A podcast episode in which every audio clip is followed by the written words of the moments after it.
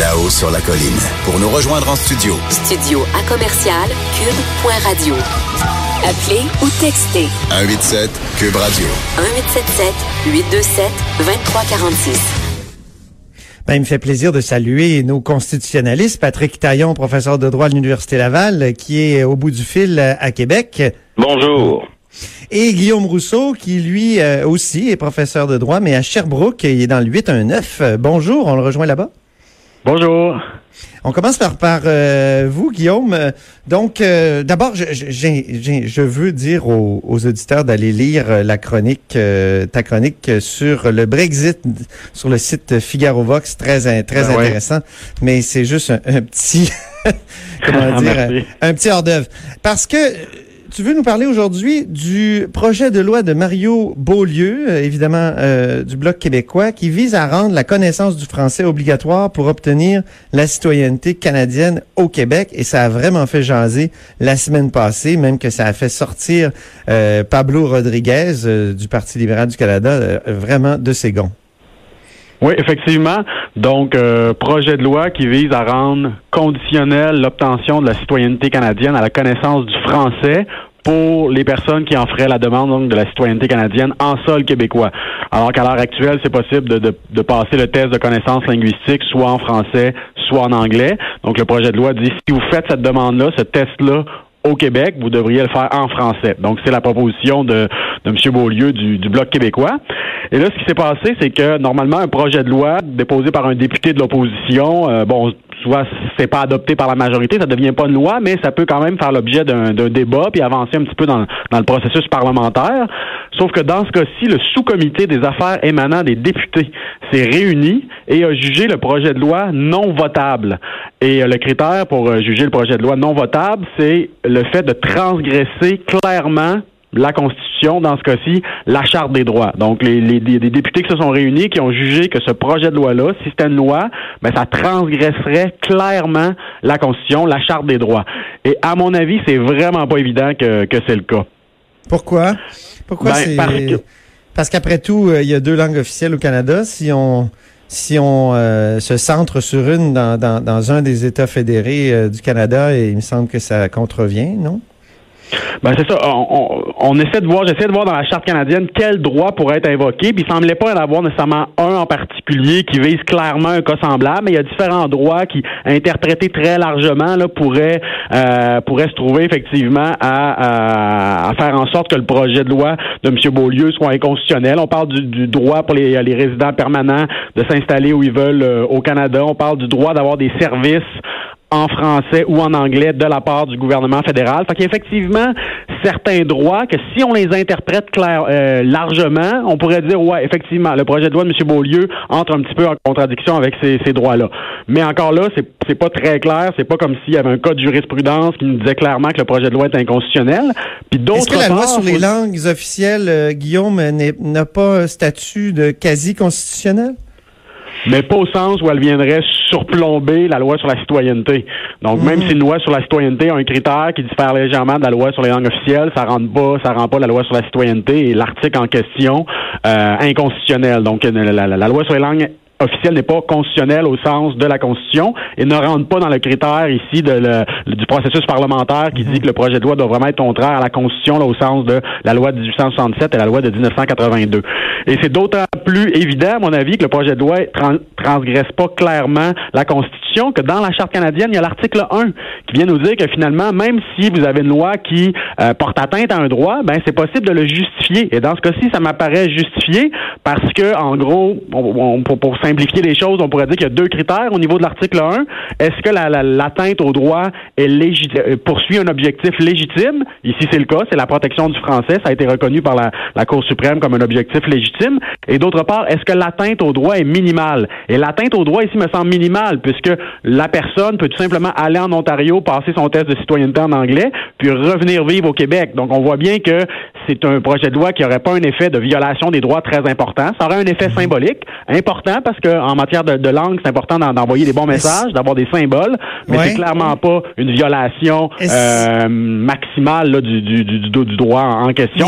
et encore si jamais il y avait eu cette, euh, si jamais il y avait eu cette disposition de société distincte qu'on avait, euh, qui était inclue, par exemple, dans l'accord du lac Meach et même dans, dans Charlottetown, est-ce est qu'il n'aurait pas été plus facile de faire adopter une telle loi au Parlement fédéral?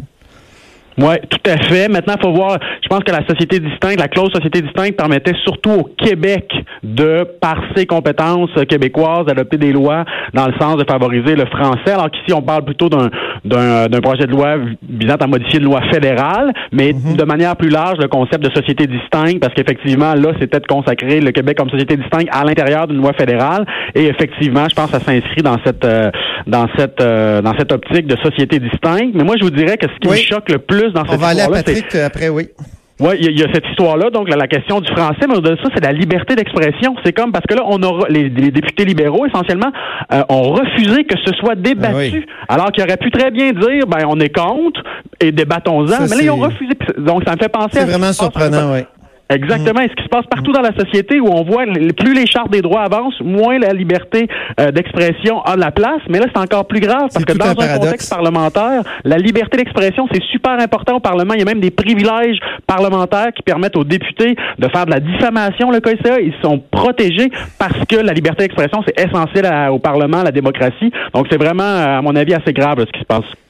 Merci. Patrick Taillon, un mot là-dessus, sinon on va aller au sujet de, la reine d'Angleterre je, trouve ça fascinant de voir comment euh, à Québec euh, le gouvernement de la CAQ a une préoccupation faire en sorte que les, les, nouveaux arrivants on puisse leur imposer un test de français puis on voit on l'a vu pendant l'élection pas évident d'entrer ce test-là dans, dans, le système actuel d'immigration. Qu'est-ce qu'on fait s'il échoue?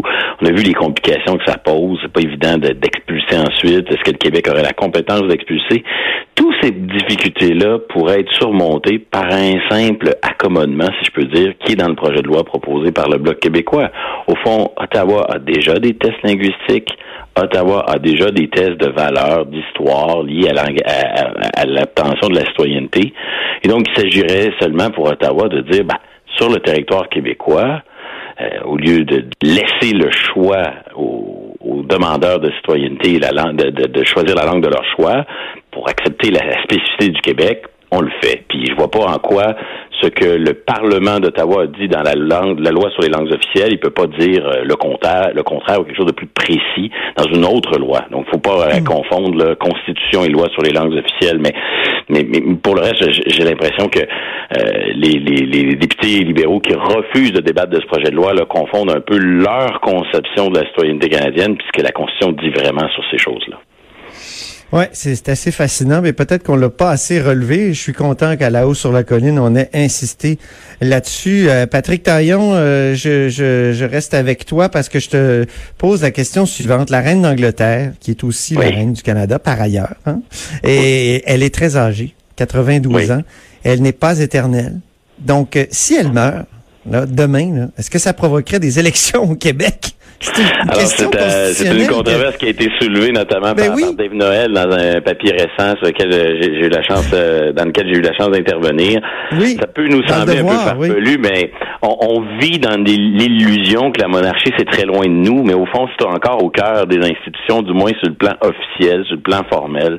Et euh, le Québec est dans une situation un peu particulière parce que euh, tous les parlements là, du Commonwealth, euh, traditionnellement, euh, c'était le cas du Québec à l'époque où on était une colonie britannique au 19e siècle, lorsque le, roi décède, ben, ça provoquait automatiquement la mort du Parlement, donc la dissolution du Parlement pour la tenue d'élections. Donc, dans les années 1800, c'est ce qui s'est produit, c'est bien recensé sur un, blog récent de l'historien Gaston Deschaines, il, il recense tous les exemples ah oui, il faut lire ça, c'est bien intéressant.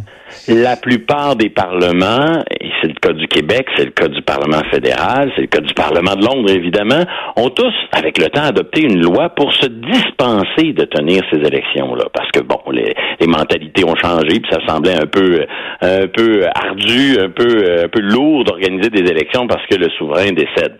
Donc, euh, partout, on a adopté une dispense dans une loi et le problème, c'est qu'en 1982, au Québec, rien à voir avec le rapatriement de la Constitution, en 1982, le gouvernement de René Lévesque initie une modernisation de la loi sur l'Assemblée nationale. Et dans cette loi-là, on va enlever toutes les références à la monarchie et par accident on enlève cette référence-là et donc le Québec n'a plus de dispense. D'où Donc, autrement dit, là, pour faire vite, parce qu'on entend la Oui. trame, là, il nous reste quelques secondes, euh, il faudrait que le Québec adopte une loi de continuité, finalement, de l'Assemblée nationale, malgré la mort éventuelle de- du souverain. En tout cas, on a effacé sans, sans le faire exprès notre dispense et là la question se pose qu'est-ce qui va arriver quand Elisabeth va mourir?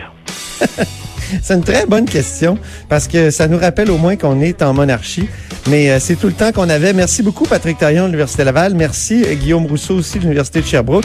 C'est tout pour nous à La Haut sur la Colline aujourd'hui. Merci d'avoir été à l'écoute. Merci à Joanie Henry à la mise en onde et Alexandre Moranville à la recherche. Et Sophie Durocher suit avec On n'est pas obligé d'être d'accord. Alors, à demain.